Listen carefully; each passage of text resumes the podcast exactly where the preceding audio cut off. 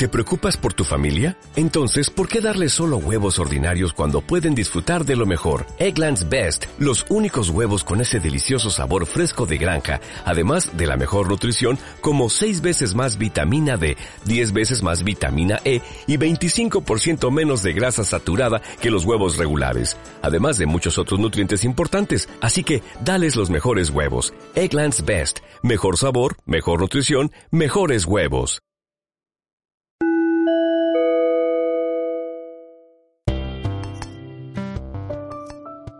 Estamos, ya entramos a Mixes. Oli. Oli. welcome, welcome to Chismecito. Esto es Chismecito. Chismecito, chismecito, chismecito. Me acompaña aquí mi co-conductor Motson y yo soy Avril Lavín el día de hoy. Estoy de regreso triunfal después de que el COVID me dejó afónica la semana pasada un poco. Bueno, no, no afónica, sino con tos de foca. Entonces yo no quería asustar a Eric que en plena grabación me diera un ataque de de oh, oh, oh. ¿Se podía editar para poner una imagen de foca al lado de Pero solo si, es, solo si es de foca bebé. Ay, foca bebé. Así Me de encantan sus, con sus ojotes así. sí, y sus papadas. Parece que siempre están llorando con papadas. Tengo... ¿Cómo estás, Amixe? Pues, ¿cómo te diré? Es- han sido unas semanas muy solitarias. Estuvo gacho no grabar contigo. Digo, Ah, es- estuvo divertido pero- grabar con Vanessa. Ajá, como invitada Sí. estuvo genial. muchas gracias, Vanessa, por cubrirme. Te quiero mucho, te mando muchos besos. Por cierto, creo que nunca se mencionó y no era necesario mencionarlo, pero para los que preguntaban, sí, efectivamente, Vanessa es mi prima. es mi prima de Monterrey, la prima que come carne asada, a la cual le mando un saludote, que también espero. Ya, ya nos anda stalkeando y viendo este programa. Fue no solamente de invitada, sino de, oh, ya, qué genial. Y dice que en cuanto pueda te va a hacer tus cejas, Damaris. Ay, qué emoción, no sabes. Ya no me tendría que pintar esto. Digo, ¿qué? ¿Qué? ¿Están pintadas?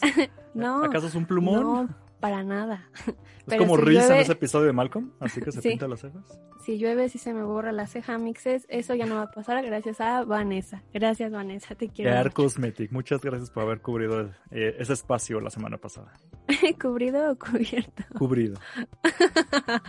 ¿Cómo te, Ay, sientes, ¿Cómo te sientes ahora, Damaris? ¿Cómo vamos de, de tu COVID? Este, tengo un foco neumónico en uno de mis pulmones. No, no, suena grave, pero no es tan grave. Ya voy de salida. Sin embargo, la recuperación ha sido muy lenta. Tengo que estar todavía una semana más en aislamiento. Y pues nada, me está retrasando muchos planes que tengo. Pero todo bien, no pasa nada. ¿Literalmente tienes pus en un, en un pulmón? Ah, sí. Es que le conté a Eric, o Ajá. sea, hice mi investigación de qué es la neumonía, ¿no? Y es una inflamación de los, de, pues, de los sacos pulmonares, pero a veces viene acompañado de pus. Pus. Entonces, la pus que tengo, o lo que sea que tengo, dice el doctor que ya suena como jaboncito, Oh. como jaboncito efervescente, o sea que ya suena así. O sea, ¿te fervecen los pulmones de pus? Uno nada más. uno Ah, nada ok, más. perdón. perdón. Pero, pues sí, con los cuidados y el medicamento adecuado, voy a salir de esta. Así Tal vez no sea el mejor momento para mencionarlo, pero no va a haber otro momento para mencionarlo, pero me encanta la palabra pus. ¿No te gusta decirlo así? No. Es que es un, es, un baile en tu lengua de pus. ¿Qué? Lo siento. Es algo que deben de saber. Hay palabras que me encantan. Pero bueno, ese es otro tema para otra ocasión. Nada más quería mencionarlo ahora. Me encanta saber que ya estás mejor. Bueno, vas mejorando poco a poco y ahí la llevamos. Nada más no infectes a nadie más. El tema es ese. O sea, no estamos saliendo para no infectar a nadie más. Sí, ya llevan un rato ahí. También saludos a tu compañera de celda. Saludos, Baggy. Así como, sí. ok. Entonces, pues vamos a tu recomendación para arrancar bien ahora que ya regresaste, querida. Sí, ahora que estuve encerrada, recordé que había visto una película hace, hace no mucho, porque sale Ethan Hawke. Sueño de amor, Ethan Hawke. Cada quien sus gustos. Esta película se llama Ujú. y habla la historia de pues de una pintora que sufría artritis reumatoide progresiva. Oh. Este, entonces pues esto siempre tuvo como esta condición pues de nacimiento, esto es genético, como se sabe, y empezó a afectar la movilidad del cuerpo. Entonces es como una biopic de, de un artista que se dio a conocer sin salir de su casa, más bien como que se empezó a hacer el, rumor de que ella era pintora y, y, fue como rumor de boca a boca, como se dice. Y, y la gente, el periódico, así, la iba a buscar a su casa para conseguir sus cuadros. Me parece como muy bonito como esta como el desarrollo del personaje que hacen de Maudie porque pues como que vemos su despertar artístico. O sea, ella como que empezó pintando el, interior de su casa. Lo que tenía la mano, claro. Ajá, con lo que tenía la mano. Luego el esposo este vio como pues como en cierta parte entre apoyarla, pero como medio explotarla. Entonces, habla como de ah, esta relación, de una relación este no muy sana por parte de su esposo y ella, pero pero lo que me gusta realmente es que se enfoca en ella, o sea, como que hace de lado todos estos dramas que la envolvían y como más bien como ella como percibía su realidad. Entonces, no sé, se me hace como muy bonita, habla pues como de aislamiento y eso ahorita me, me llegó mucho. claro, ¿por qué? ¿Algo en personal así que te haya llegado? ¿Alguna pues, razón? Pues no sé, o sea, llevar ya como dos semanas encerrada en, un cuartito tan chiquito. Ah, claro, debe ser eso, ¿no? Creo que debe ser eso. Y aparte, agrégale otra semana más. Este, y pues nada, no quiero como realmente no hay mucho spoiler que hacer porque está basada en un personaje real. Claro. Este, entonces más bien es es como una historia de superación personal en aislamiento. Entonces, a mixes podemos ser exitosos desde nuestro confinamiento. Son de esas eh, que yo denomino películas que Wikipedia te puede spoilerear, ¿no? sí. Ok. Sí, sí, hay, hay muchas este, reseñas. Sin embargo, lo que me gustó es que no se enfrasca como en el... En la victimización del personaje, tal cual, o sea, va como más allá. Es de esas películas que yo creo que te echas en un festival de cine, no sé. Eh, Uf, me encantan esas, ajá. De Toronto, de ese tipo de cosas. Ciclo de cine turco, ¿no? Así en la cineteca. Sí, justo. Ah, Entonces, la verdad las actuaciones son, son este, muy buenas. Y pues nada, a ver si, si después se nos hace como, como ir a, a su casa, porque su casa se hizo como un museo. Ah, ok, ok. Ajá, eh, que es eh, en la Galería de Arte de Nueva Escocia. Creo que es como quien lleva el, el fideicomiso de, esta casita. Y pues nada, o sea, también plasma como esta historia de amor entre el esposo y, esta Maudie, pero pues realmente nunca, nunca descentralizamos a la protagonista, que es así como lo importante, es una mujer y, y a pesar de todas sus condiciones y de todos sus obstáculos de vida, ella logra prosperar en vida como artista. ¿Ethan Hawke eh, hace del papel de, del esposo o...? Sí, ah, se llama Everett. Ajá, él es el esposo. Y es un patanazo así. Sí, sí, es, Este programa va a este estar lleno de, de, gente bien patana, entonces, híjole, mira, qué apropiado, ¿no? Ajá, justo, o sea, como que quise encontrar una recomendación que, que pudiera tocar varios temas como mi aislamiento y los bad hombres. Híjole. ¿Cuántas, ¿Cuántas damaritas le pondrías a esa película? Diego, bajo el contexto, sabiendo que es como medio artística y que pues ahorita tiene mucho que ver con la gente que estamos aislados algunos. Mm, yo creo que le pondría un 9.5. Wow, o sea, así de elevado, si dices es un must. Sí. Sí, creo que ahora, que ahora en cuarentena todos deberían de ver.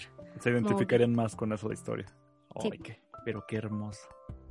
Y ya, esa es toda mi recomendación a Mexes. Perfecto. Yo siempre voy a desentonar porque ya, ya llevo como tres programas, hasta con el de la invitada también me pasó lo mismo. Porque dice, no, yo les voy a recomendar una pieza de arte que me conmovió. Yo digo, ¡ay! Salió una nueva serie de superhéroes. Ahorita no va a ser serie de superhéroes, va a ser un videojuego.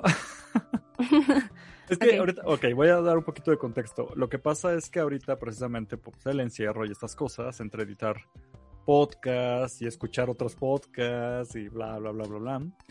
Eh, eh, ha habido momentos donde ya nada más jugaba Call of Duty Mobile, que ya hemos hablado de eso varias veces en este programa, pero llega un punto en el que es muy repetido. Ajá, pero llega, ¿no te pasa que después de varias partidas como que dices, ya basta? O sea, ya, ¿qué más tengo? ¿Qué más puedo hacer? De hecho, no he jugado. Mira, no, qué bueno, porque si llega un punto en el que ya te harta, aunque ya viene la nueva, eh, ¿cómo se llama? La temporada. Ya se va a O sea, ¿ya vamos a cambiar el pase de batalla? Sí, creo que ya vamos a tener que actualizar el pase de batalla. No, no he terminado este. Ay, ¡Ah! por Dios, no. De hecho, hay que cortar este podcast, no. Sticker de la rana René. ¡Ah! ¡Ah! Ok, espero que ese paso te haya servido para aumentar en tu pase de batalla y lo hayas logrado. Sí, sí, de hecho sí. Ya Definitivamente fue necesario. Entonces, ya volviendo al tema, este, no, no les quería hablar del nuevo pase de batalla que se va a desbloquear en Call of Duty Mobile, sino que a veces me desespera ya el juego porque ya saqué todo. O sea, literalmente ya en esos momentos donde estás esperando a que renderice algún podcast o algo que estoy editando, pues me tomaba el celular, pero ya me hartó, entonces decidí jugar algo que se llama Wonder Boy de Dragon's Trap. ¿Qué es Wonder Boy de, Dragon's Trap? Es prácticamente salió en el 2017. Bueno, a ver, más bien, este juego es un remake de un juego que salió en 1989, que era Wonder Boy 3, que salió para el Sega, eh, Sega Master System. Quien no lo ubique era la competencia de Nintendo, se llamaba Sega en ese tiempo y el que era el Family de Nintendo, ok, Sega tenía el Master System y ahí salió ese juego en 1989. Para quien no ubica Wonder Boy, es si alguna vez jugó en el juego del Capulinita. ¿Tú ubicas el juego del Capulinita? Es una referencia muy random, ¿no, verdad? No. Ok. Seguramente varios van a saber a qué me refiero con el juego del Capulinita, pero ese era Wonder Boy 1 y después sacaron el 2 que no tuvo eh, gran cosa. Y para el 3 sacaron este juego donde cambiaban un poco la dinámica. El punto es que después de todos estos años, en 2017 le hacen un remake, pero no a toda la saga, nada más le hacen un remake a esta tercera, tercera entrega. Y ya no se llama como Wonder Boy 3, se llama Wonder Boy de Dragon's Trap, para que no piensen que tienen que jugar los anteriores, porque es una historia en sí. ¿De qué va? Eh, tú eres un... En este remake, yo no he jugado el clásico, en el remake puedes jugar como él o como ella, ya que te dan ya el chance de elegir entre ambos sexos y tú puedes elegir una heroína. Ajá, y de hecho está muy padre porque aunque el juego se llama Wonder Boy, si juegas como la heroína, hasta cambia el título del, del juego y se llama Wonder Girl and the Dragon's Trap. Ay, eso eh, está súper Ajá, agarrar esos pequeños detalles, no nada más es el personaje, sí cambia un poquito el contexto de la heroína y el título del juego y lo demás. Y de lo que va es que tú eh, vas directamente, el juego empieza con que vas a un castillo, vas a enfrentar a un mecadragón, que es nada más como un, un chiste de Mechagodzilla. Y cuando lo derrotas, luego, luego como que empieza el juego, pareciera que ya estás en el jefe final. Entonces derrotas al mecadragón, pero cuando lo derrotas, te cae una maldición. Y la maldición te convierte en un hombre lagarto o mujer lagarto, según sea el caso. Y ahora todo el juego trata de cómo quitarte esa maldición. Entonces lo chistoso es que empiezas como un dragoncito que lanza fuego y tiene algunas habilidades, pero vas avanzando y el juego ya pasa a ser a que de repente te conviertes ahora en un ratón. Entonces llevas tu espadita y eres miniatura y tienes unas habilidades siendo ratón. Y después cambias a un hombre pez y luego cambias a un hombre dragón y luego cambias a un hombre águila. Bueno, hombre es un decir, porque obviamente puedes también cambiar a mujer águila, mujer dragón, mujer pez, dependiendo del personaje que hayas elegido. Y todo es un juego en segundo en 2D, es decir, como Mario Bros. de los viejitos que brincas y seas de plataformas y vas pegando con tu espadita a los malos. Entonces es un juego donde vas a un punto del mapa y llegas, desbloqueas algo y tienes como que regresar al principio para ahora tomar otro camino que ya pudiste desbloquear con un nuevo personaje y llegas a otro punto y así vas dando vueltas por todo el mapa y simplemente se ha vuelto muy divertido. La verdad, lo que más le recomiendo de este juego del remake es que tiene un estilo de arte donde el juego original era de píxeles, o sea, se veían monitos hechos de cuadritos. Ajá. Y lo que hicieron fue rediseñar por completo y parece que todo está como hecho a mano, como dibujos hechos a mano con colores, como Vincicolor casi casi. O Prasmico. ¿Cómo se, tú que eres más de, de pintar? ¿Cómo se llama una buena marca de colores? Ok, la marca de nosotros los, los diseñadores mm. son los Prismacolor. Ándale. Professional. es que yo iba a decir una buena marca como los eh, Blancanieves. No, no, no. Mapita. Uf. Uy, tengo un amigo de la escuela que hacía cosas increíbles con Mapita. Pues digamos que prácticamente no es tanto el material, es quien lo sepa usar. Y pareciera que solo son una herramienta. Exactamente, y entonces pareciera que este juego lo, lo, hicieron como un remake, pero a partir de dibujos hechos a mano, porque todos los personajes los volvieron a colorear y el escenario, los escenarios son vibrantes, la música le hicieron orquestal. Y lo que está muy bonito es que literalmente con un solo botón puedes cambiar al look de cómo se veía el juego antes, entonces se ve todo pixeleado y ahí con cómo, se, cómo lucía el juego anteriormente en el 89 y vuelves a presionar otro botón y cambia este nuevo aspecto. Entonces puedes estar switchando en cualquier momento de ambos looks. También la música puedes irla cambiando a cómo eran los tonos de antes de 8 bits o los de ahora que ya son orquestales. Es un juego muy sencillo y lo bonito es que lo encuentran en cualquier plataforma. Es decir, yo lo encontré ahorita, mi plataforma es jugar en computadora, PC Gamer Master Race. Y lo encuentran en Steam, que ahorita de hecho mientras estoy grabando esto tiene descuento está en menos de, está como en 70 pesos. Entonces les conviene mucho, pero si ustedes no son de computadora, miren, encuentran en PlayStation 4, en Xbox One, en Nintendo Switch, también está para celulares, pueden ir ahorita y buscar así en su Android de confianza o en su incluso su iPhone si son de iOS. Y el juego cuesta así menos de 100 pesos, está como en noventa y tantos. Entonces es muy bonito, sirve mucho para pasar el rato y sobre todo, pues yo me le he pasado muy bien jugándolo, la verdad. Entonces me da mucha nostalgia estar switchando deluxe y ir desbloqueando todo. Está muy padre. Estando muy clavado ahorita con eso. Muy bien, Amixe. ¿Cuánto te falta para terminarlo? ¿Ya casi? No, tengo la menor idea, pero suponiendo que se trata de liberar a todos los personajes que puedes jugar, me faltan nada más dos personajes. Estaré como en un 70%. Tampoco es un juego muy largo, porque como les digo, era un juego viejito de los 80s. Eran más difíciles que, que largos. Entonces tiene su grado de dificultad porque así está medio...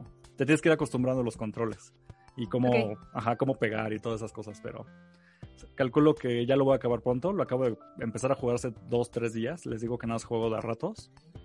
Y, ah, por cierto, algo muy curioso. En el juego viejito no podías salvar los juegos. O sea, no existía eso de guardar los juegos. Entonces lo que te pasaban era una contraseña larguísima. Que es muy curioso porque aunque en este remake ya puedes guardar o ya hay partidas salvadas, te dan la opción todavía de que si tú te jugaste el original y tenías esas claves, esos passwords larguísimos, funcionan en este remake. Entonces puedes meter los, las claves que guardaste en una libreta hace añísimos y van a seguir funcionando y vas a seguir teniendo tus armas y tus vidas y todo lo que tenías. Qué bonito. Me encanta cuando, cuando hacen esas dinámicas para unir las generaciones. Eso está padre. Así como, ah, tú jugaste el original, este, pon tal cosa y ya puedes desbloquear algo en esta nueva versión, ¿no? Sí, está súper chido. Algo así lo manejaron. Está muy bonito, les recomiendo jugarlo. Les recuerdo, eh, se llama Wonder Boy. Ah, de la. ¿Cómo? De Dragons. Ah, de Dragon's Trap. Es que siempre se me va la última palabra. Pero bueno, ahí está la recomendación de la semana. Muy bien, hay que jugar todos. Ahora vamos a. Híjole, ahora sí ya viene las cochinadas. Ay, no, pasó lo bonito?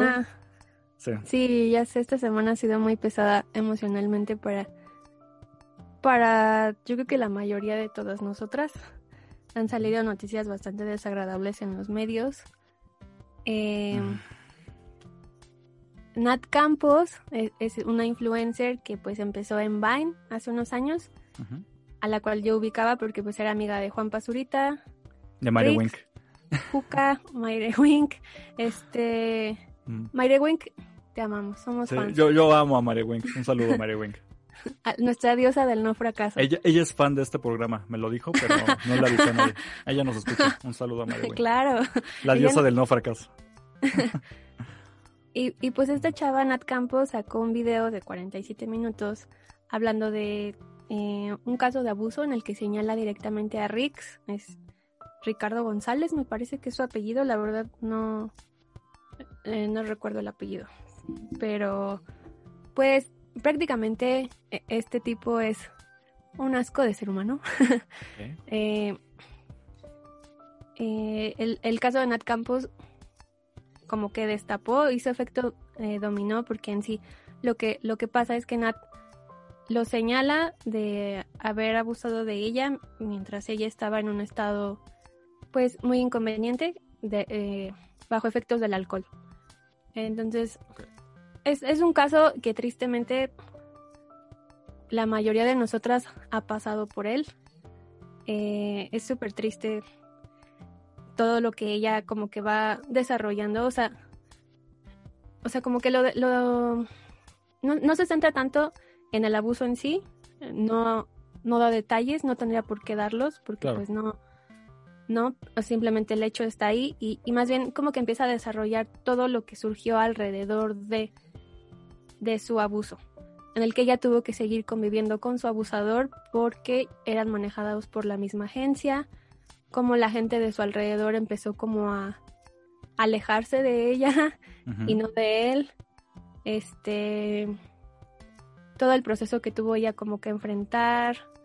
Eh, no sé, o sea, se me hizo como, como muy, muy, muy desgarrador. O sea, son 47 minutos bastante pesados emocionalmente porque, porque llora, porque está enojada, porque, o sea, y, y me hizo como generar muchísima empatía. Eh, eh, no sé, o sea, para mí es un tema como muy difícil. y, creo que para muchas de mis, de mis compañeras, eh, hermanas, amigas, pues yo creo que, que es similar. Entonces, una de las cosas bonitas que puedo rescatar es que dice que como que su parte aguas fue la marcha del Día de la Mujer del año pasado. Claro, donde todas se vistieron de, de, lila, ¿no? Y así se veían por toda la ciudad. Ajá, sí. Este, yo a esa marcha no fui a la Ciudad de México, me quise descentralizar y me quedé aquí en Ciudad Satélite. Estuvimos en las torres de satélite. Eh, sin embargo, la energía es la misma. O sea, era como una de unión, era un círculo seguro, eh, todas éramos hermanas. Entonces dice que todas esas como cosas que ella vivió en esa marcha la hicieron darse cuenta de que ella tenía que hablar. Y y pues nada, o sea, me parece increíble, me parece súper valiente lo que está haciendo.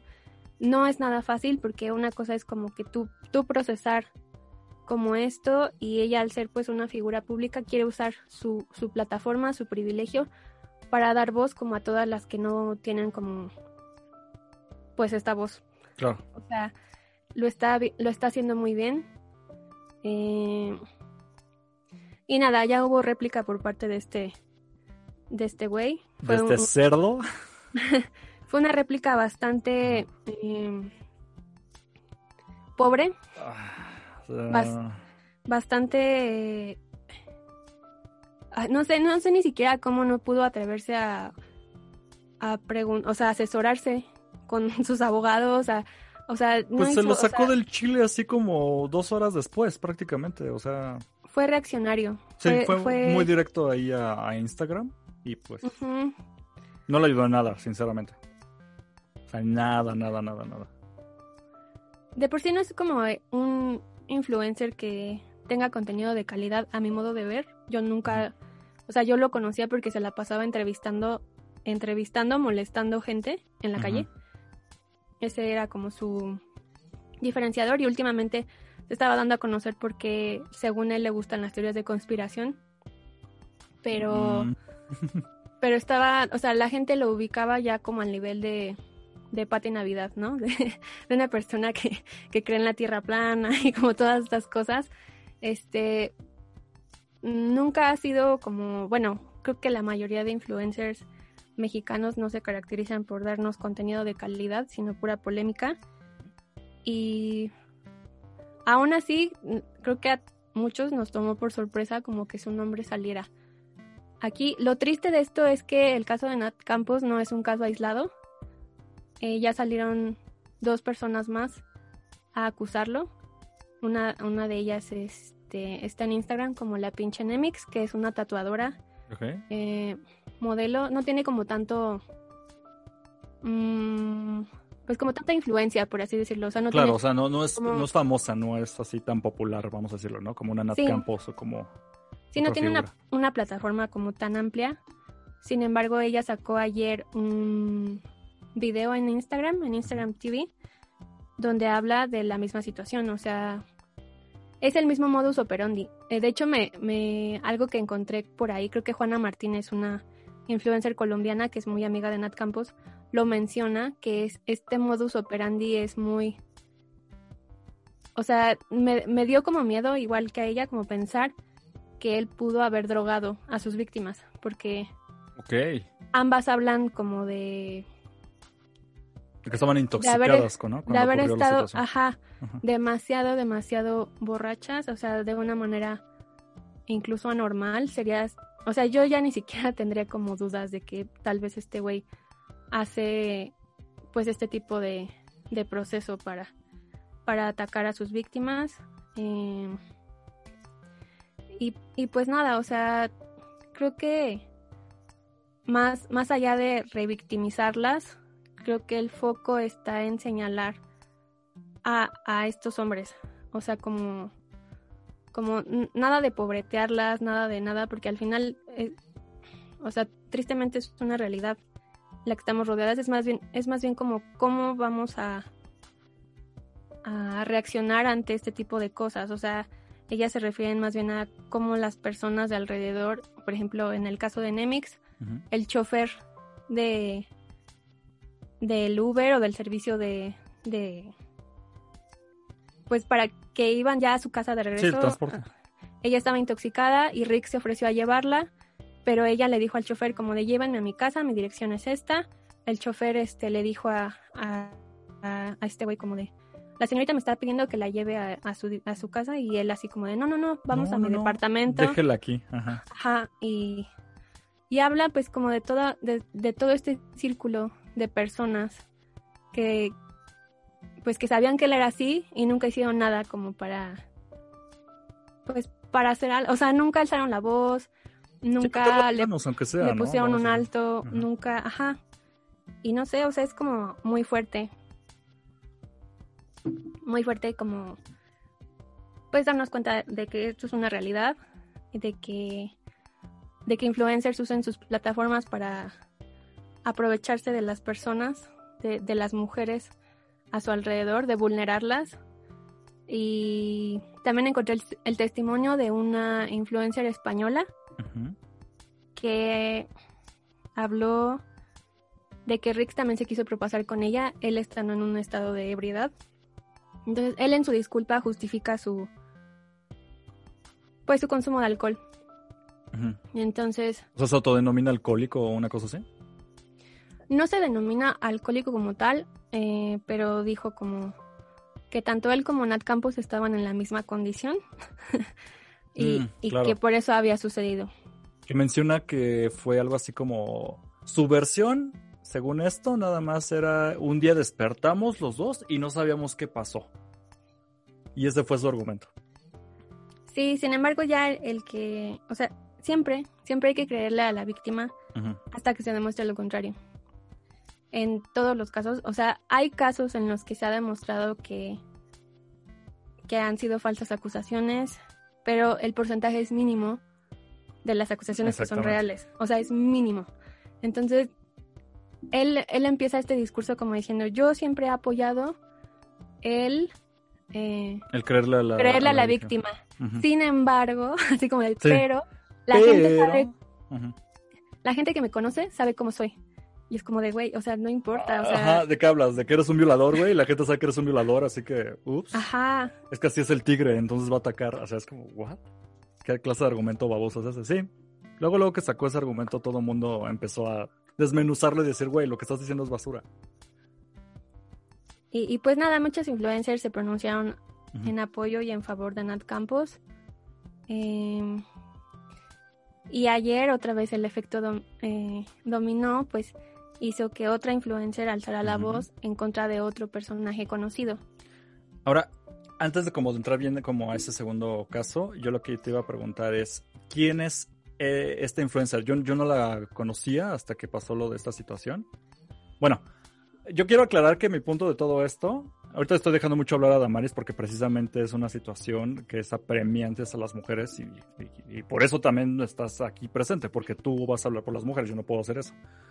Pero yo, así como un caso externo, yo lo que veo es, ¿por qué siempre me vengo a enterar que existen estas personas cada vez que se comete algún tipo de agresión? O sea, yo soy de ese grupo de, yo no sabía que este influencer existía hasta que lo acaban de acusar. Ya después me cayó el 20 de que sí, Rix era el mismo baboso que estaba mencionando de, no, pro Donald Trump y y obviamente le están robando la, la, elección y empezó como a difundir información falsa, falsa, falsa junto con Pati Navidad, como tú mencionaste. Antes de eso para mí era un don nadie y ahorita menos me cae de mi gracia. Y lo que se me hace muy obvio y hasta la verdad yo lo disfruto mucho es ver como este grupo de personas, es como el fulano que siempre ves en las fiestas junto con el otro grupo de gente que te cae gorda. cómo se volvió un trending topic. ¿no? Obviamente Rix como tal, porque era el agresor y el que fue denunciado directamente, pero cómo ya habían mencionado de nuevo a Luisito Comunica.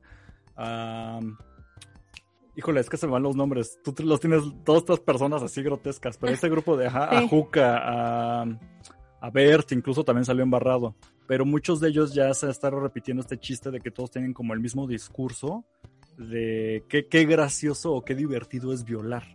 O sea, aunque suene muy así, pero es la verdad. O sea, manejan mucho este tipo de comillas, humor, que ya se está repitiendo, repitiendo, repitiendo. Entonces deja claro que es como un patrón. Y hasta sí, que aparte, qué conveniente, como dijo Tefi, eh, arroba sedúceme mujer, Tefi. Somos fans. Un besote a Tefi. Este, También nos escucha, por cierto. Ella menciona que es muy conveniente que ahora todos resulta que, que están apoyando a Nat Campos cuando en su momento o sea, ¿tú crees que no iban a saber personas tan cercanas como Juca, que todo el tiempo estaba pegado a Rix, o a Nat y a Dani Ibáñez? O sea, todos ellos en el, en el círculo, o sea, es lo alarmante. Como no poderte sentir segura eh, en este proceso que de por sí es como muy difícil emocionalmente. Eh, pues el tener como que tener que convivir con tu agresor, eh, el que tu lugar de trabajo tampoco te apoye, al contrario, te obliga a participar en campañas con tu agresor y que te digan como de va a estar tu agresor, o sea, tú le entras o no le entras, dándole la preferencia a él siempre. Claro. Eh, y todas estas personas resulta que ahora apenas se están enterando. Eh, Ay, no, sé, yo no sabía nada. Híjole, mi completo apoyo. Y, es, y esos eran los mensajes. Y es como, dude. Me cuesta mucho trabajo creer que. Que no se sabía nada que no se sabía nada, cuando e, es, un secreto a voces, que esta persona es así, que no, que Nat, como lo repito, no es un caso aislado, sino que estoy segura que hay muchas más mujeres atrás de, toda esta situación y, y pues nada, o sea,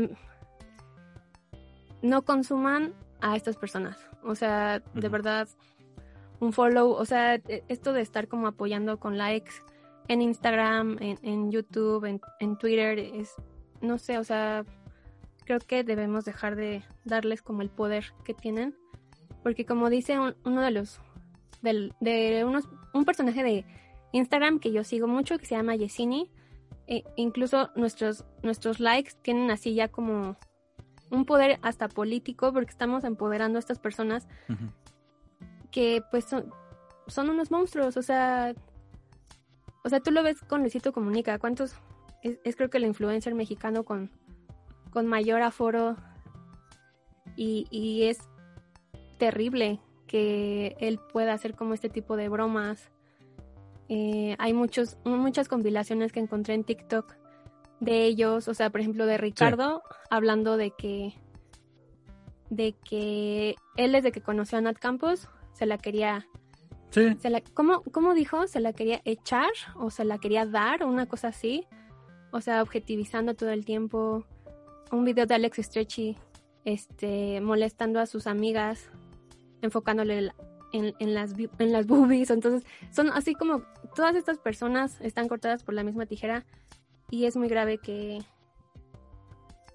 Que sigan teniendo como este, este poder. Este, sí, sí, sí, sí. Sí, o sea, es, es, es muy choqueante. Ahora, otra cosa que salió derivado de esto, que digo, al mismo, es la misma línea, vamos a decirlo así, pero ya era otro caso, fue precisamente lo que, lo que ibas a comentar hace, hace rato, ¿no? Sale, surge al día siguiente eh, otra influencer que yo no conocía. ¿Me puedes decir un poco más sobre ella? O, claro. ¿Qué pasa con este? Xpania es eh, una influencer que sale en toda esta camada desde hace 10, 11 años, que es cuando es, el boom de los youtubers aquí en México, desde hace 10, 11 años. Em, el pionero por, eh, como tal es Wherever Tomorrow, ¿no? Entonces, Xpania siempre eh, sacó e, esta ondita como de influencer, buena onda, hippie, después era viajera, tiene muchas colaboraciones con Ben Shorts, con, con influencers que se mantuvieron en un número pequeño de followers. Y pues a grandes rasgos eso es lo que es. E, es conocida como la tía Xpania. da, da consejos, o sea, como que tiene, e, es una influencer bastante versátil. Entonces ella se pronunció Eh, bueno, ella también expuso su caso. No sé si tú quieras como mencionarlo. Pues de hecho yo no tenía como tanta la información porque me clavé mucho más con lo de Nat y yo te iba a preguntar por qué era precisamente pasó esta dinámica de que yo como yo no soy tanto versado en influencers, a quien voy y le pregunto luego luego a Damaris así de, oye, ¿quién está, no? Y ay, tú también te enteraste y tú eres más que la que me cuenta. Lo que sí pasa en este caso es que yo no conocía ahora sí que a esta influencer, que fue la que ahora denunció. Lamentablemente yo sí conocía a quien apunta como su agresor, que es Yayo Gutiérrez. Entonces, Yayo Gutiérrez yo sí lo seguía. Hubo un tiempo donde lo seguía hace como unos 5 o 6 años, cuando quise como que darle un poco más a los influencers y casi no me quedé con nada de eso, más que Mary Wink, que le mando un beso. Pero sí, precisamente a Yayo Gutiérrez lo ubicaba porque no recuerdo si él estuvo un tiempo en algo llamado Irreverente B o lo estoy confundiendo, sí, ¿no? Porque por ahí más o menos empezó a salir como una camada de influencers. Y él tenía su canal, así como estaba el Whatever Tomorrow Crew, él era el No Me Revientes. Se separó, ¿no? De todo ese asunto y se creó su propio nicho. Y de hecho un tiempo estuvo el Pulso de la República, creo que directamente con, sí, de hecho, el canal de Yayo. De hecho, Yayo Gutiérrez es conocido como por catapultar a todos estos influencers y él quedarse en el mismo hoyo. Este, sí, está bien curioso eso, pero... Porque también creo que con él salió Luisito Comunica. Mira. Alex Estrechi, eh, Chumel Torres eh, y Ryan Hoffman. Es, un nido de, así de asquerosidad ahí. Y, Pepe Problemas. Uy, mira. Uy, también ahorita hay que hablar de eso, pero... Ajá. Este, sí, justo quería mencionar, antes como de exponer el caso, que Pepe Problemas se pronunció como en un tweet eh, que, que se donde están como donde están varias no no no donde están ah, varias fotos como de Juan Pazurita, Alex Estrechi, así todos ellos conviviendo con Rix y él como que citó ese tweet y puso puro miado, ¿no? y este, o sea, como como dejando en clara como su posición como de basura se junta con basura. De hecho, después tuiteó algo así como de la calidad de con quien te juntas se refleja como en, la calidad de persona que eres, ¿no? En la calidad de persona que eres, o eso decía mi abuelo, ¿no?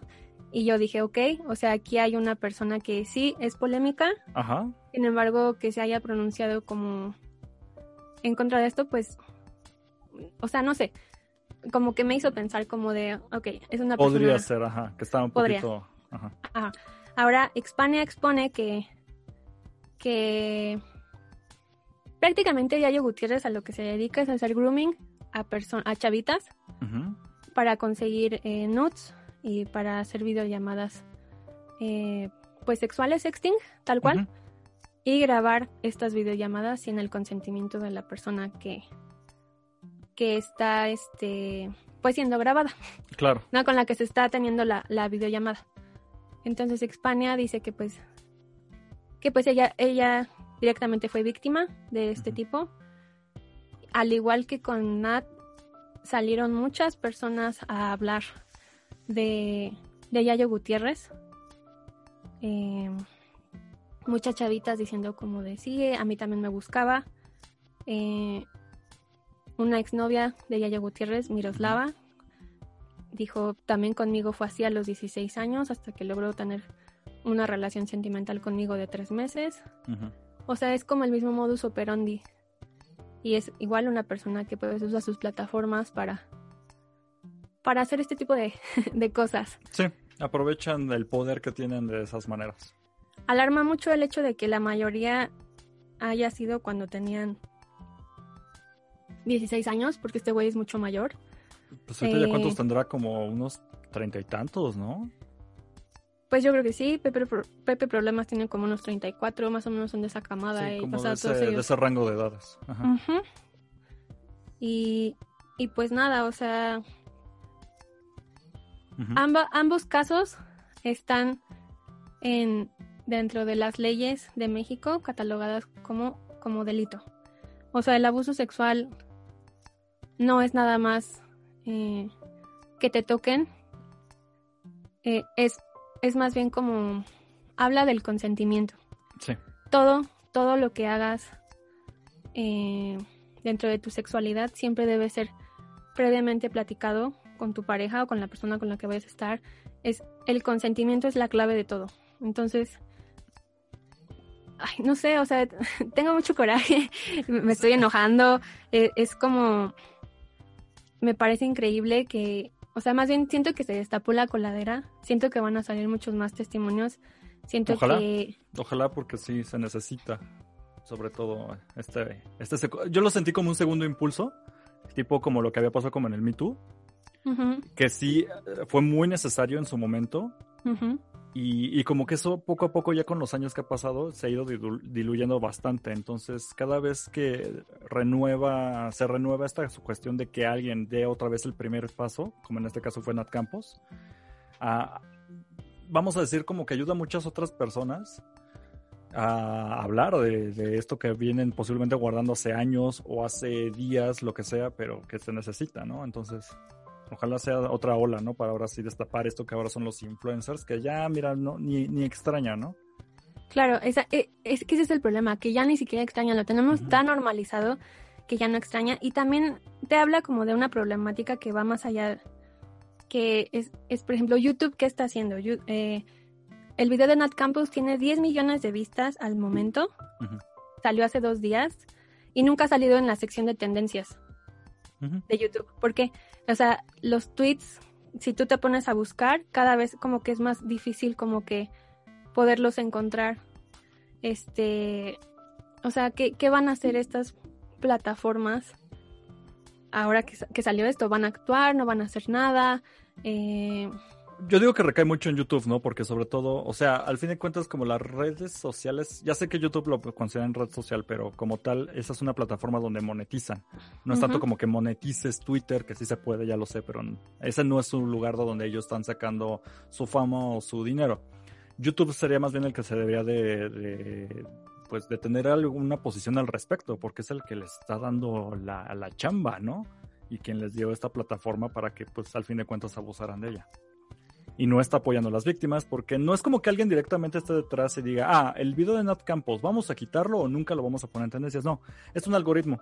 Pero el hecho de que esto hizo bastante ruido eh, y no hayan hecho ahora sí algo al respecto y dejan que todo vaya como algoritmo, como si hubiera sido otra tendencia que al rato se borra, eso es lo, lo apremiante en cuanto a pues, por qué YouTube no hace algo directamente, ¿no? Sí. Ah, ahora, ¿por qué había mencionado a Pepe Problemas? Porque este influencer una vez como que haber hecho este statement de, de puro vato basura y bla, bla, bla. Le preguntan que qué opinaba de Yayo Gutiérrez. Y citándolo fue así como de que es un gran tipo y que Hispania es una, es una pendeja oportunista. Eh, o sea, no existen los aliados, amigas. cuando, cuando, o sea, aquí queda claramente lo que es el, el pacto patriarcal que es que cuando las personas que me caen mal sí las ataco, pero cuando, cuando se refiere a uno de mis amigos lo voy a defender. Y pues esto te da una idea como de la gravedad, va de lo menor a lo mayor. Es, esta problemática. También salió Luisito Rey, ya no me acordaba que existía Luisito Rey, de la camada del Wherever Crew. Y este, primero, monetizando hizo un en vivo monetizando una reacción al video de Nat Campos. Y segundo, hizo un statement en el que culpa a Nat Campos por su consumo de alcohol. Diciendo que Rix también le estaba pasando mal. O sea, él quiso hacerse como él. No voy a tomar partido por ninguna de las dos partes. Pero. Ajá, pero eh, inculpando a, pues ah, responsabilizando a Nat Campos. pues, esto es revictimizar a la víctima, esto está mal. El clásico, ¿cómo iba vestida, no? pero pues, ¿quién se pone borracha junto a un depredador? Así como... Sí, él alega que, pues esto, que él se refería como a las medidas precautorias que tenemos que tener como mujeres. Ah, ok.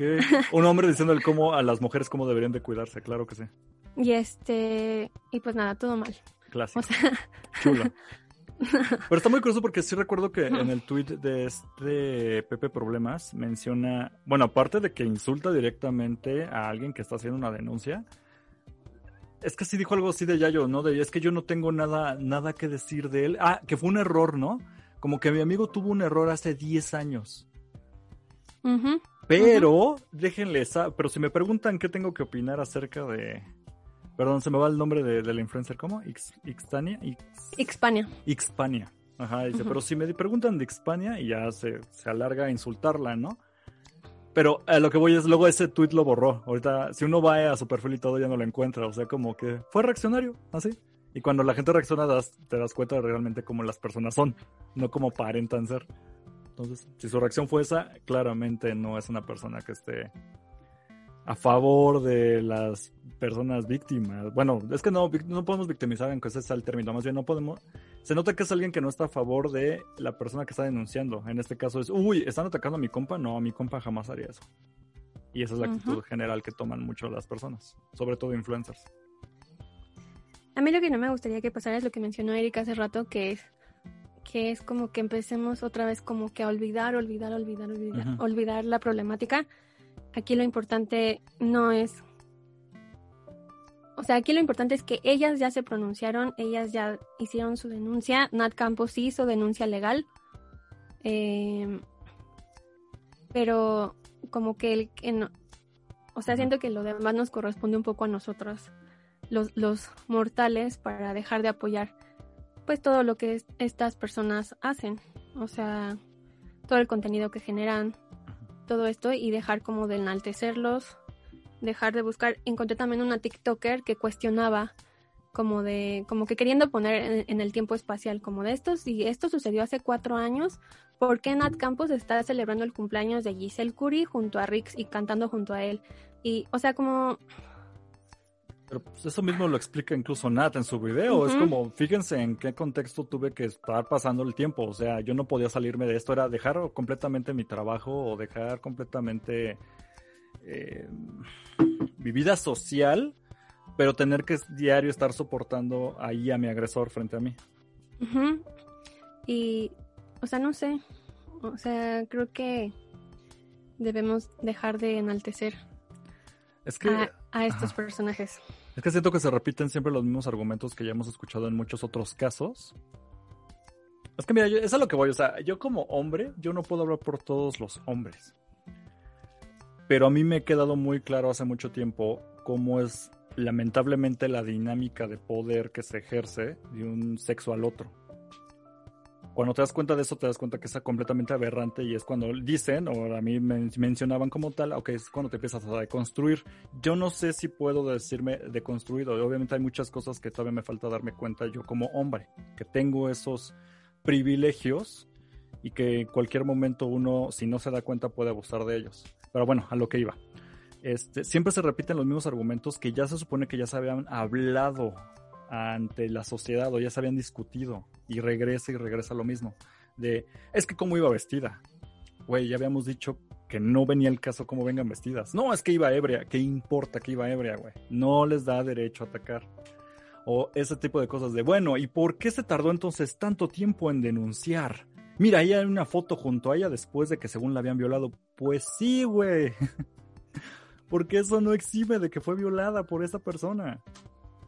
Entonces, ¿por qué siempre regresamos como sociedad a lo mismo y a lo mismo? O sea, parece que damos dos pasos atrás y se te olvida y te regresas dos, dos o hasta tres pasos, ¿no? De los que ya se había avanzado como sociedad. Y es frustrante. Como mencionaba hace rato, pues Damaris, era precisamente de que esto se empiece a olvidar. Algo que yo tengo más presente es, por ejemplo, el caso de Memo Aponte. ¿Cuántas veces hemos hablado de Memo Aponte?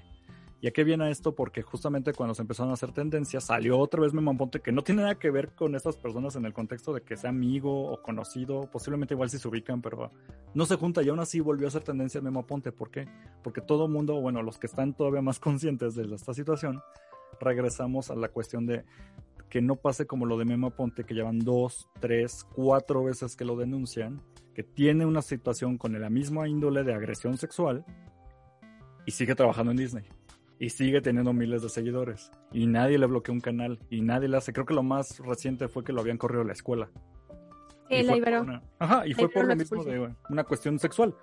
¿Y qué más? O sea, ¿cuándo va a ir al bote? ¿Cuándo va a ir acá? Y a la gente se le olvida vamos a esperarnos a su décima denuncia a ver cuándo lo agarran. Y siento que puede pasar lo mismo. Digo, ojalá la sociedad me deje callado, ¿no? Y me cierre la boca, pero siento que puede pasar lo mismo con estos dudes. Va a pasar dos, tres días, otra semana.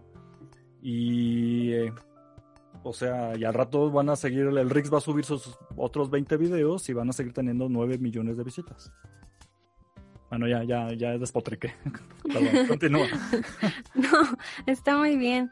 Este. Pues es que ya, o sea, no sé cómo cerrar este tema. Lo único que sí quiero hacer como mucho énfasis es en el consentimiento. O sea, el, consentimiento es la base de, de todo. Y no, incluso no porque sea tu pareja, eh, tú estás obligada a darle algo si tú no quieres. O sea, de ninguna manera. No, no porque sea tu pareja, estás como exenta de que te pueda, de que tú puedas sufrir algún tipo de abuso, de que por presión quieras actuar a algo. Eh, siempre, siempre el consentimiento va a ser como la clave de todo. Otra cosa que quería hacer es que Simón Vargas, la pareja de Nat Campos hizo ayer como un pronunciamiento muy bonito donde habla como de, desde su perspectiva y, su privilegio de hombre eh, sobre toda esta situación por la que ha pasado su pareja y todo lo que él ha aprendido a lo largo de esto. Habla también de la importancia de tener como una pareja pues pues que te aliente y que te apoye incondicionalmente a enfrentar esto porque esto que ella hizo es demasiado valiente porque es otra vez como que someterte a la opinión pública, a, revictimizarte, a revivir como que, a tener como este retroceso de memorias de, todo esto y no sé, o sea, se me, se me, hizo como un pronunciamiento muy bonito. Es un, es un post de 10 imágenes de, de, notas de notas de él y habla habla del patriarcado, habla de la deconstrucción, habla, no sé, o sea, creo que lo engloba bastante bien. Y pues nada, sería como muy interesante que, este movimiento generara este tipo de pensamiento en, en, todos los varones que nos rodean. Creo que es así como lo rescatable de todo esto. Sí, la verdad se ayuda, o sea, bastante. Yo, y gente, vamos a decir hombres yo conocidos, cuando ocurren este tipo de casos es cuando hay un, ok, a ver qué rayos estoy haciendo yo como hombre, ¿no? Como persona. Y a mí me pasó, o sea, créanme, cuando lo dicen las mujeres, algo que repiten mucho es cuando dicen las mujeres que todos los hombres son iguales y nunca falta el, no, es cierto, no todos somos iguales. Eh, dude, mejor si hay, haz una revisión, no, mira, no es como culparte de decir, ay, seguramente yo hice algo horrible, que igual y sí lo hiciste, pero el punto es, date cuenta que nosotros como hombres en una sociedad que, que le da el favor a los hombres, estamos en una situación de poder y en algún momento tú abusaste de ese poder. Entonces, tal vez no llegaste a un punto en el que violaste a alguien o a que agrediste sexualmente a alguien, pero en algún punto hiciste algo y necesitas como hacer un backlash. Esto yo se lo digo directo a los hombres para que se den cuenta de que todos hemos en algún momento abusado de ese poder en mayor o menor medida. Entonces, por lo menos hazte consciente que es el primer paso de eso. Y el segundo es empieza a intentar ya corregir esos errores, cómo enmendar, cómo no volver a repetir patrones. Y ojalá esto sí, como, como mencionó Damaris, ojalá toda esta situación que otra vez vuelva a hacer ruido de denuncias y que otra vez los mismos argumentos en favor y en contra, que otra vez ayude al menos todo este atmósfera que se está creando de mira, por lo menos que esto todo esto sirva para que al menos otros dos, tres, cuatro hombres les caiga el 20 de algo. Órale, que sea ganancia, pero por eso es necesario este tipo de situaciones que donde la gente esté ya alzando la voz. No importa el tiempo que les haya tomado hacer la voz. Es que sí es muy grave tener a estas personas como cabezas de las redes sociales porque... Esa es la bronca, Son consumidas en la mayoría por las nuevas generaciones. Y híjole, eso es como un círculo infinito de... O sea, de niños que admiran a Memo Aponte, eh, niños que admiran a Yao Cabrera, que es otra vez un caso súper grave que Kaeli denunció, no dijo su nombre, sin embargo todo el mundo supimos que se trataba de Yao Cabrera y Yao Cabrera está ahorita como si nada generando contenido y, pues es un potencial... lo que el viento Juárez. Violador, eh, ahora con Rix, ahora con, con Yayo Gutiérrez, incluso con Juan de Dios Pantoja que, que hizo slot shaming a, a Kenia Oz, o sea, todos estos influencers Nicolás Arrieta, este colombiano que yo no sabía, yo, yo sí he llegado a consumir a Nicolás Arrieta porque, pues no sé, o sea, me gustaba como este contenido que hacía de burla al contenido de influencers, eh, pero con un enfoque como de buscar más calidad. Y este, este influencer también tiene cinco denuncias en, en, su contra. Este Luisito Comunica, Alex Stretchy. Todos estos nombres no deben de ser olvidados ni enaltecidos ya nunca más. O sea, creo que deben de hacerse ellos mismos una introspección, una deconstrucción, trabajar, ir a terapia. Todas estas cosas. O sea, el gran pero es que estén en, el, eh, en esa situación de. Porque son influencers. O sea, no deberían ser personas así influencers. No, es que los vamos a ejecutar y eso ya es una cacería de brujas. Es que no estamos cayendo en eso. O sea, ¿a quién han linchado en la calle por ser machito? O digo, o sea, eso van a empujar la sociedad, en eso vamos a llegar. Pero el punto no es ese. Ahorita no está nadie linchando a estas personas. Es. No deben de estar en una situación de influenciar a otros. Por eso son influencers. Es decir, ya no les demos esa, ese poder que ellos tomen terapia, que ellos paguen sus, los años que les toca de cárcel o la multa que les corresponda. Es decir, la bronca de todo esto es que no pase nada. Porque si sigue no pasando nada, la gente va a creer, bueno, la gente sigue asimilando, y digo gente en general, porque tanto hombres como mujeres, lamentablemente había muchas mujeres apoyando, fans de estos influencers que le estaban apoyando y era de, amiga, date cuenta, ¿no? Pero pasa mucho esto de que si ven que no hay un, una consecuencia de sus actos, los actos se siguen repitiendo. Sí, justamente. Que es el caso de Memo Aponte. Exactamente. Yo siempre regreso a Memo Aponte porque es el que más tengo ahí clarísimo de que es. Dude, ¿cuántas veces más tenemos que verlo en Trending Topics porque ya hizo alguna marranada? Entonces, pues que pierdan su dinero, que se avienten un rato en el bote, o sea, dependiendo del sapo la pedrada. No estoy diciendo que esta es una cacería y ahora todos los hombres vamos a. Este, porque todos hemos cometido un acto. No, pero pues tal vez debes una disculpa y eso es lo que tienes que ir a hacer. No creer que no pasó ya nada o que fue hace años y ya no debes una disculpa. O que como ya no te hicieron nada ya no vas al bote porque violaste hace un buen, pero ya lo superaste. Pues no, güey, le debes a la sociedad y a esta persona un rato en el bote. Ni modo. Ese punto es paga las consecuencias de tus actos. Sí, justamente. Pero en fin, Híjole, es que ya, ya me enojé. Ah, bueno, y nada más como para mencionar que creo que no lo dijimos. Este, sí hay una denuncia oficial que lo mostró Nat Campos en su video. O sea, no es nada más como que fue y dijo algo para quemar a una persona en, en los medios. Realmente sí ella muestra que sí hay una denuncia oficial ante notario. Vamos, es que no sé cómo se le llama, pero bueno, sí levantó una denuncia oficial de, ante la ley en contra de, de Rix. Entonces, hagan eso. O sea, realmente no solamente alcen la voz y hagan todo el proceso burocrático que corresponde, porque eso es lo, el proceso que se debe llevar. Yes. Y anímense, amixes. Sí, hablemos, actuemos, apoyemos, siempre creámosle a la víctima. Lo que me choca es que este programa ya se volvió cada semana de quién es el marrano de la semana. Ya sé, es que esto te da un panorama del... Sí, así está. De la problemática.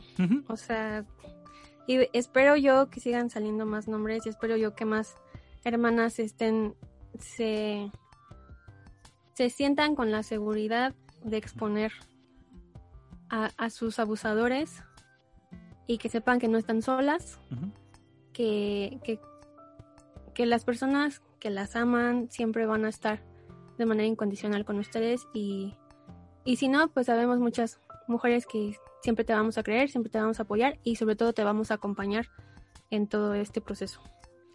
Eh, y ya nada más para cerrar, quiero recordar que el 9 de enero desapareció Wendy, entonces ah, estamos, os quiero dar como este anuncio, eh, ella viajaba ah, de San Pancho, Nayarit, a Guadalajara en una camioneta, es de tez blanca, tiene pecas, mide 1,63, ojos cafés, usa lentes, tiene 33 años, iban en esta Jeep Cherokee blanca 2015. Y nada, cualquier dato que ayude a, localizar a Wendy, porque ya van pues dos semanas desde su desaparición. No, hay nada. No hay nada. Están, hay una campaña muy fuerte por parte de, de ilustradores porque ella era, era artista, es artista plástica, perdón, no quiero hablar de ella en pasado ni nada. Eh, cualquier dato que ayude a localizarla, reportarlo por favor a los teléfonos 38, 37, 6000, extensiones 16, 16, 148, 16, 141 o 16, 142 o al 800, 640, 92, 80. Y pues nada, te buscamos, Wendy. Ay, esos chismes que... da, ok. Es que es muy, es muy pesado estar hablando de esto. Sí, eh, eh, ha sido una semana bastante pesada. Ha sido una semana en la que muchas personas han revivido cosas que tenían suprimidas de años. Hay personas que se han que se han animado a levantar la voz. Pero sí, o sea, es, es, una carga emocional muy fuerte esta semana, Amixes. Pero pues confío en que juntos vamos a, a lograr un cambio por un bien mayor. Pues al menos te ahorraste lo de Army Hammer caníbal el año, la semana pasada. oh, no, qué locura. Bueno, mira, aprovecho como la mención para pasar a entonces los chismecitos express para ya ir por poco a poco soltando esto. ¿Qué pasó con Army Hammer, el caníbal de la semana? Pues no pasó gran cosa, nada, hubo una pequeña actualización como para mencionar lo que ya habíamos dicho la semana pasada, que pues, aparte de las acusaciones descubrieron que tenía una cuenta, alguien lo quemó, o sea, no hay de otra, todo el mundo supone de cómo se enteraron de esto, alguien lo quemó seguramente. Tenía una cuenta Army Hammer aparte de la oficial de Instagram en donde no se reveló gran cosa, simplemente hay más conversaciones que tienen privado, ahí es un poco más cínico porque ya muestra directamente que sí es él el que está hablando pero deja entrever esto que es como una actitud ya de él, de que le gusta exponerse. O sea, él sabía que pasaba esto, que podía llegar a pasar esto, ya le gustaba y se nota como que ya lo hacía a propósito, ¿no? No hay nada más eh, extra de esto, simplemente es como, ah, le encontraron su cuenta, en donde pues ya es más payasón y más sangrón y el mismo tono de como de juego de poder en contra de sus víctimas prácticamente. Y pues mira, en otra situación tal vez no hubiera sido como tan alarmante, pero debido a que ya venía el ruido que se armó de la semana pasada con todo lo que se, expuso de él, pues es otra piedrita más al costal, ¿no? Entonces, híjole, pues bueno, eso pasó con Army Hammer. Te lo ahorraste, qué bueno, sí, porque estuvo de asco eso. Y... ¿Qué más? Bueno, este, de hecho, justo ahorita que estábamos grabando ya estaba como en Trending Topics. Esto, recuerden, lo grabamos un día antes de cuando sale, estamos en domingo. Y Avril Lavigne ya sacó un nuevo sencillo, We Are Warriors, que no me gustó. ¿Ya lo escuchaste? sí, ya lo escuché, ya vi el video. ¿Qué opinas? Eh, ¿Tú eras fan de Avril Lavigne o no era tu, tu feeling? Hace 10, 15 años más o menos, ¿no? Yo, yo sí era fan de Avril Lavigne en Complicated, la verdad. Ajá. O sea, creo que ese disco, ¿cómo se llamaba? Let Go o algo así. cuando, cuando, era la verdadera Avril Lavigne, ¿no? Que ahora dicen que es, ¿qué? ¿Un clon? ¿Qué? Teoría conspirativa. en el video que acaba de sacar de su nuevo sencillo, parece la misma. O sea, no envejece. Tiene el efecto vampiro así como Nicolas Cage o Keanu Reeves. ¿Tú crees que este sea el gran regreso de Avril Lavigne a Mixe? Uh, no lo sé. ¿Sabes por qué? Porque ella sigue en su onda de, pues la misma que traía hace, cuando empezó su carrera, que era como happy punk emo. Entonces, pues, o sea, está padre, qué, padre que siga en esencia siendo la misma. A todos los treintañeros, ahorita que la vimos dijimos, ay, la nostalgia, ya sé, hay muchos memes, ¿no? De otra vez deja saco mi delineador. Pero, pero el gran regreso me cuesta trabajo creerlo como tal porque ya no estamos en eso. O sea, bueno, me refiero en la sociedad, yo ni siquiera estoy en la onda reggaetón, pero sabemos que ahorita el reggaetón es el rey. O sea, ya no rebasó por la derecha el reggaetón hace muchísimo a mi generación. Entonces, pues tal vez nos da nostalgia a todos, como cuando de repente Blink 182 saca un nuevo disco y es como, órale, por la nostalgia. Pero ya no va a vender lo mismo ni nada, exactamente. No, yo soy igual, Team Blink 182. Y claro, o sea, Yo no soy fan de Green Day, pero si ahorita sacaran algo nuevo me daría igual de nostalgia como lo hizo Green Lavigne. Sí, pero está difícil que vuelva en el top y wow, miren, todo el mundo, o sea, no, ya pasó. Es, importante mencionar que esta, este sencillo lo saca al lado de Motsun, que es un personaje que ya mencioné en chismes anteriores, es el ex de Bella Thorne y de Tana que tiene como esta onda igual pues, de Happy Mucho gusto. Te digo, yo ni lo ubicaba, dije, ¿este fulano quién es? ¿Quién sabe? Voy a preguntar a Damaris. y este. Y nada, ¿qué otro chismecito express teníamos? Ana de Armas y Ben Affleck, bye. Bye, ya, oficialmente sí, ya tronaron. Split, y nos lo confirmó un, una imagen que se hizo meme en Twitter, que es Casey Affleck saliendo a tirar a la basura un, una Ana de armas de cartón Un- gigante. Un afiche, ¿no? Que se le llama. Es un afiche como de modelo de Ana de Armas. Que había en casa de Ben Affleck. Esta fue la confirmación de los medios. O sea, es que qué manera de corroborar, por ejemplo, es como... Es como si alguno de los dos tronara con alguien y te enteraras porque tu hermane salió a tirar basura y tienen una imagen gigante, ¿no? Así de, de tu ex. Sí, Es como... Ok, o sea, es muy obvio, pero qué manera de, de- de enterarse, ¿no? Y Ana Sí. de Armas se ve hermosa, se ve preciosa con su nuevo corte de cabello cerrando ciclos. Yo digo que es eso, Te amamos. cerrando ciclos. También pensé lo mismo. Se cortó el cabello por estar cerrando ciclos. Te amamos, Ana de Armas. Ahora, la pregunta es, ¿quién tronó a quién? Porque argumentan que como que estuvo, que tronaron por la paz, pero no se ve muy por la paz eso. Mm. Nos queda claro que por la Pero, paz pues, no ¿cuánto fue. duraron? ¿Tres meses? Un- ni un año, ¿verdad? Un año, me parece que sí. Un año. Fue un año de relación. Bueno, No sé si ya, al parecer ya vivían juntos. está rápido, o sea, para un año. Bueno, no, digo, A cada, cada, quien. quien. cada quien. Sí, Mejor no. me callo. Cállese. Ok, pero a lo que voy es, este, es que parecía como que todo estaba bien hasta que se fueron a vivir juntos. Y es ahí cuando muchos truenan. Otras víctimas, otras víctimas de la cuarentena. No, es que sí, una cosa es que te vas a vivir con tu novia y te la pases bien chévere y otra cosa es, ok, no solamente estoy viviendo aquí, estoy encerrada con esta persona. no, sí, híjole. Bueno, y mira, ups, no lo quiero mencionar, pero pues este es un programa de chismes, así que sabemos claramente que Ben Affleck tiene un- una situación de alcoholismo, que ya lo manejó, que ya está tratando, pero es un alcohólico, esa es la palabra. No sabemos si estar encerrado y pues, pues, pues sin chupe, pues debe ser muy fuerte, ¿no? O sea, también. Sí, quién sabe qué habrá pasado. No creo, la verdad, ambas son personas bastante reservadas.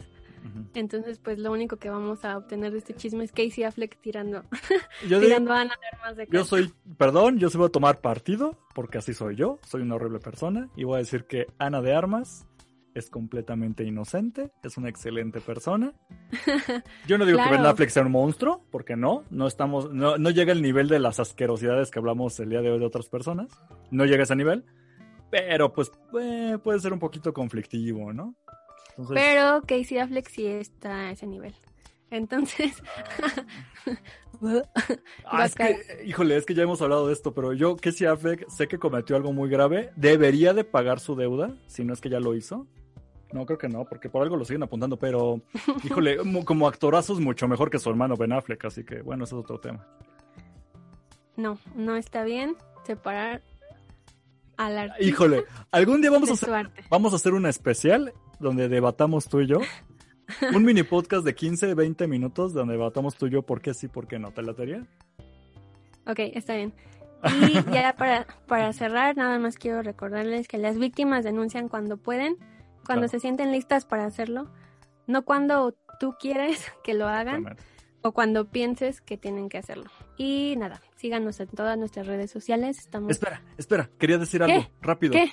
Es que tal vez no es muy importante para algunos, pero en esta semana ya saben que nada más hablamos o de gente violadora o de fallecimientos. Y esta vez hubo de los dos. Oh, no. Falleció Larry King el día de... Acá no fue el día de ayer. Bueno, no, el día de sí, 23 de enero, o sea, estamos ahorita grabando 24, fue el día de ayer sábado.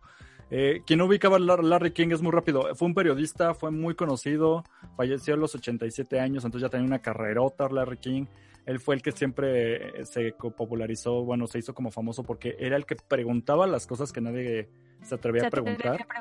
Pero desde Sí, cosas de chismes como nosotros hasta entrevistó políticos. Era de, ay, ¿por qué le está robando dinero a los pobres? O sea, se hacía ese tipo de preguntas bien tajantes. Entonces se volvió todo un como personaje y ejemplo a seguir a la gente que entrevista. Que yo tengo también esas claro. ganas de entrevistar y era como, wow, Larry King. Tuvo Entrevistó a Ajá. personajes desde Eugenio Derbez hasta Fidel Castro, Hugo Chávez, o sea, Se aventó de todo. 50 Cent, o sea, sí, es, es un, un personaje con, un, con una carrera demasiado grande, demasiado amplia, y, y pues nada, al parecer fue víctima del COVID-19. Pues sí, también. Pues ya estaba pues grande, o sea, sí era una persona más de riesgo, pero pues bueno, falleció. Eh, Que yo tenga entendido, sí tuvo sus controversias, nada muy elevado como para ser cancelable, Pero bueno, de ahí en fuera se, le reconoce por su carrera. Entonces, pues mira, que descanse en paz, Harry King. Y ya cumplimos nuestra, nuestra checklist de violadores y muertes y videojuegos. Ya se cumplió este programa. Ahora sí.